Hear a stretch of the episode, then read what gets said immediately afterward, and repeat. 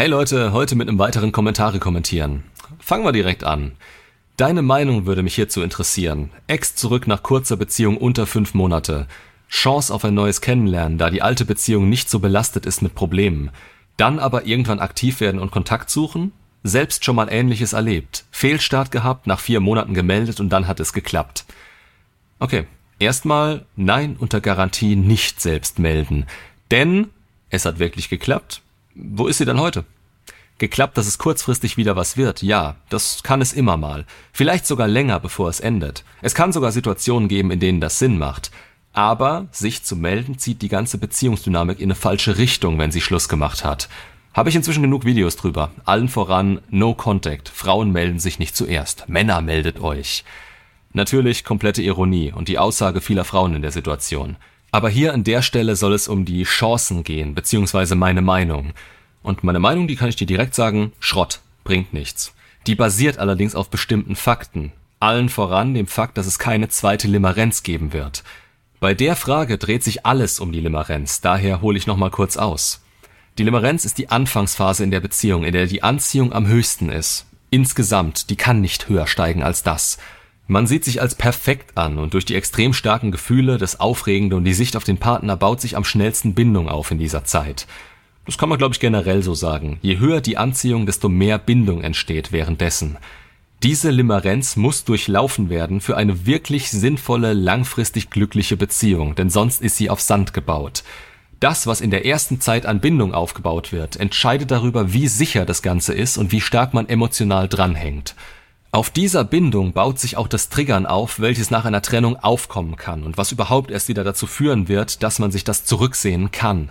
Ohne das, ohne diese Grundbindung, ähm, kommt der Person nicht mehr wirklich in den Sinn, dass es eine gute Beziehung war oder dass es Sinn machen würde, da wieder zurückzugehen. Dann war das ein Abschnitt ihres Lebens, der sich mehr auf das Selbst als auf eine Beziehung fokussiert hält. Im Nachhinein natürlich. Die Limerenz ist der Ausgangspunkt der Beziehung. Jetzt sage ich normalerweise, unter einem halben Jahr braucht ihr gar nicht auf Ex zurückgeiern oder euch Hoffnung machen. Warum? Weil die Limerenz normalerweise im Schnitt zwischen fünf und sieben Monate geht in guten Fällen bis zu einem Jahr hoch, aber nie länger. Also der Sinn dahinter ist ja, dass man zusammenbleibt, wenn die Frau in dieser Zeit schwanger wurde.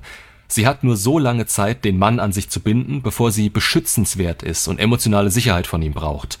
Die idealistische Liebe des Mannes knallt danach so richtig rein und auch die Frau hat damit eine emotionale Grundlage für das Ganze. Dann weicht das Gefühl etwas, also wie perfekt das alles ist und die Limerenz ist vorbei. Es ist ein langsames Ausschleichen und die Beziehung fällt von 100% auf vielleicht so 90. Viele akzeptieren es dann und lassen es weiter sinken, was aber nicht normal ist. Die müsste nicht weiter runtergehen, da hat man einen Einfluss drauf. Bei 90% bleibt sie dann im besten Fall mit kleinen Schwankungen rauf oder runter. Jetzt fragst du hier aber nach einer Beziehung, die unter fünf Monate ging. Das passt ja eigentlich in die Limerenz mit rein, oder? Also fünf bis sieben Monate habe ich gesagt. Und nein, denn eine Beziehung geht nicht von heute auf morgen kaputt. Wenn es fünf Monate waren, dann ist man stark an der Grenze, aber die Limerenz wird schon vorher einen Knick bekommen haben, wo das abgenommen hat. Und dann auf die erforderlichen 50 Prozent gesunken sein, bei denen sich getrennt wird. Die Anziehung war also ab einem gewissen Punkt nicht mehr bei 100 Prozent. Die hat vermutlich so bei drei Monaten schon abgenommen und ging dann immer weiter runter, wobei der Fokus immer mehr auf das Negative gelegt wurde.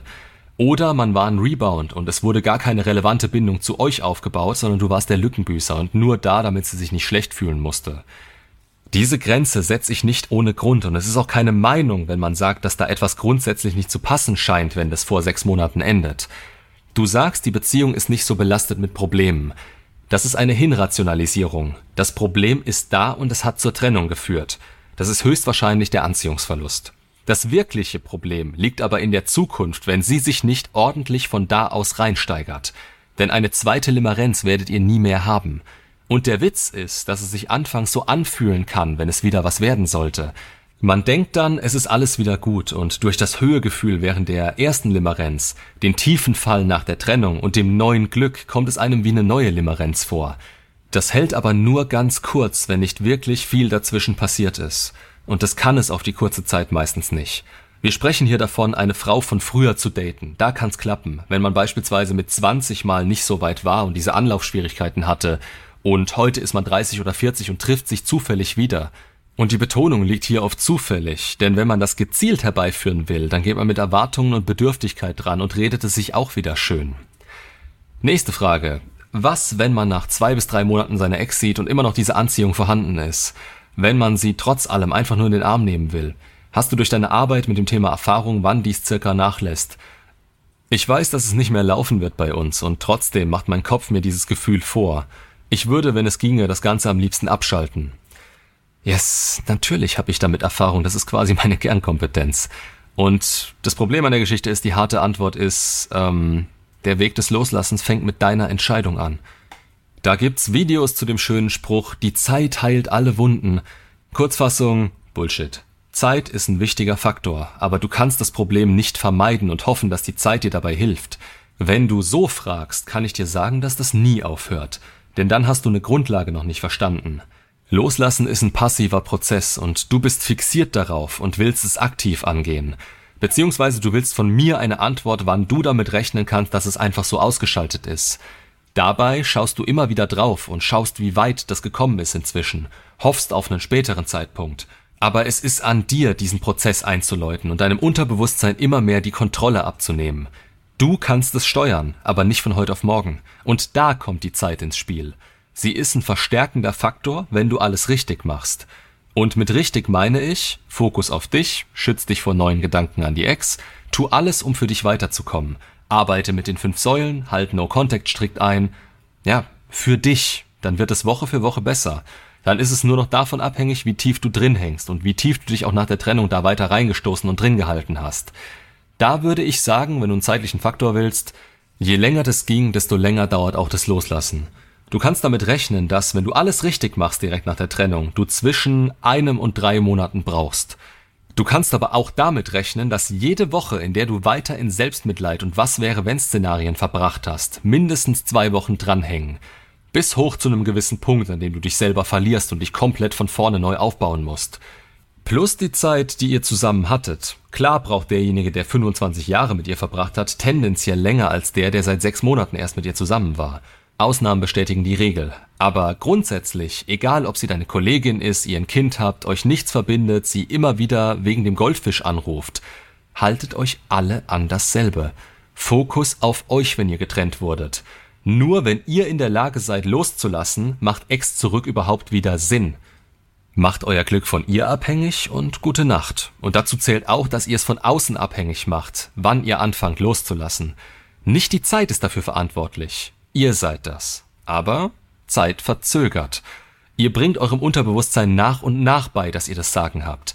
Die Fähigkeit zu entscheiden, ob man seinem Gefühl nachgibt oder nicht, ist mit das Schwerste, was man im Leben zu lernen hat. Und ihr seid nach der Trennung in der besten und gleichzeitig in der schlechtesten Position dazu. Ihr habt die Not, es zu tun, sonst bleibt ihr darin hängen, oder vermeidet, sodass es euch Jahre später wieder einholen kann. Und ihr seid am Boden. Entweder ihr tut was oder ihr bleibt dort, gewöhnt euch dran und redet es euch schön, indem ihr die Schuld von euch weist und sie auf andere umverteilt. Wer wollt ihr sein? Ach ja, und zum Thema, du als Kerl findest sie nach zwei bis drei Monaten noch anziehend. Ja, du fandest die Frau davor geil und wirst es rein körperlich vermutlich auch nachher noch tun. Plus, du hast idealistisch die Bindung aufgebaut. Du bist ein Kerl. Es gibt Dinge, die die Anziehung tendenziell sofort lösen können, aber die sind auch von ihrem Verhalten abhängig. Und auch hier willst du dich nicht davon abhängig machen. Schau zu, dass du dich einkriegst und entwickel dich weiter. Dann hast du keinen Mangel an schönen Frauen und die Anziehung zu ihr wird obsolet. Zwei Fragen habe ich noch, die mehr oder weniger zusammengehören. Einmal, was ist das weibliche Äquivalent zur Burden of Performance des Mannes? Und du meintest, der Burden of Performance nachzugehen wäre so erfüllend. Gilt das auch für das weibliche Äquivalent? Das ist easy beantwortet. Also auf die erste Frage, wenn man sie mir alleine stellen würde, würde ich antworten, dass es kein Äquivalent gibt. Das ist insgesamt ein Polaritätsthema, beziehungsweise geht tief in die Beziehungsdynamik rein. Genau genommen ist die Burden of Performance einfach nur ein Wort dafür, was der Mann tun muss, um attraktiv für Frauen zu sein und zu bleiben. Das wird für viele mit Arbeit, Verbesserung, Status und so weiter verbunden. Das muss erreicht und gehalten werden und das kostet Kraft, Energie, Kapazitäten, Jahre unseres Lebens. Die Frau wettet quasi auf unser Potenzial und dass wir eine gute Wahl für eine gemeinsame Zukunft sind, beziehungsweise in dem Fall auch ihre Zukunft sind. Und wir beweisen ihr das oder das Gegenteil. Dafür gibt's kein Pendant, weil wir Männer sind nicht hypergam. Unsere Gefühle sind nicht davon abhängig, dass die Frau etwas leistet, sondern wenn sie da sind, sind sie da. Allerdings kann man von einem Pendant sprechen, wenn man bedenkt, dass alles, was man mit der Burden of Performance erreicht, auch der eigenen Maskulinität und dem eigenen Glück zugutekommt. Wie du es hier beschrieben hast, es erfüllt uns. Wenn wir es nur für Frauen tun, also unserem maskulinen Pol näher kommen und im Leben weiterkommen, dann ist das frustrierend.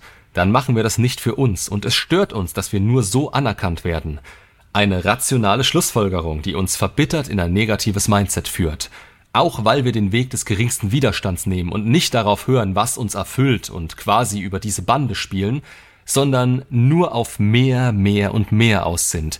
Wir nehmen uns da komplett aus der Rechnung raus. Das macht uns kaputt. Wenn wir aber von ganz unten anfangen und uns immer weiterbringen, wenn wir Wege finden, die uns zu dem machen, was wir sein wollen, wenn wir dabei den Fokus auf uns behalten und für uns selbst die Burden of Performance mäßigen Dinge nach und nach erfüllen. Das Wort sagt schon alles. Erfüllung. Plus nebenbei passiv Anziehung bei Frauen auslösen, ohne einen Finger für dieses Ziel krumm gemacht zu haben. So ist es in der Realität eigentlich nie. Spätestens wenn wir merken, was wir damit bei Frauen auslösen, gefällt es uns und gehört mit zum Ziel. Aber darüber hinaus sollte man nie den Fokus auf sich selber verlieren oder von der Bestätigung im Außen abhängig werden. Drehen wir es jetzt mal um und schauen uns an, was Frauen glücklich macht. Feminine Polarität. Mehr dazu in den Videos Maskuline und feminine Polarität, Verständnis des Frames und weiblicher Frame und Kommentare kommentieren Part 10, wo ich nochmal auf diesen weiblichen Frame genauer eingehe. Feminine Eigenschaften anzustreben und in der eigenen Weiblichkeit aufzugehen, sich selbst zu reflektieren, zu verstehen und dem eigenen Glück zu folgen, statt in purer Emotion Entscheidungen aus dem Moment heraus zu treffen, die ihnen im Nachhinein extremst schaden können. Es ist alles für Frauen schnelllebiger. Daher auch der verallgemeinernde Spruch, Männer müssen werden, Frauen müssen bleiben, heißt nicht, dass eine Frau sich nicht entwickeln kann oder muss, aber sie muss sich erstmal selbst kennenlernen und schauen, wo sie auf der Polaritätsskala glücklich werden kann, bevor wichtige Entscheidungen von ihr getroffen werden können, die man generell ernst nehmen könnte. Sonst ist es schnell vorbei mit Bindungsfähigkeit, Attraktivität und so weiter. Das wünsche ich niemandem, denn man lässt so viel Potenzial auf der Strecke, wenn man sich selbst nicht kennt. Mit den guten und den schlechten Seiten an sich und wenn man nicht weiß, wie man damit angemessen umzugehen hat. Macht's gut und bis zum nächsten Video.